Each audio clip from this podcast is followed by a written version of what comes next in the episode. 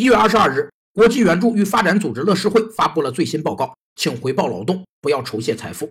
报告显示，二零一七年全球贫富差距进一步扩大，其中全球最富有的四十二人的财富总额等于全球最贫困的三十七亿人所拥有的财富。全球百分之八十二的财富都流向了最富有的百分之一的人们。贫富分化不但指人们之间的财富差距，也是一个政治概念。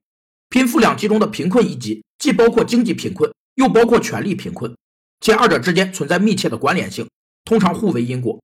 而富裕一级，则既有物质上的富裕充足，又是社会权力和资源占有上的强势群体。美国经济学家西蒙库兹涅茨认为，发展程度极低的国家，其财富分配会相对平等。国家资本必定随着国家发展而增加，资本所有者也随之拥有更多财富，进而导致贫富差距。数据显示，去年平均每两天就诞生一位亿万富豪。乐视会呼吁各国关注贫困人群，缩小不断扩大的贫富差距。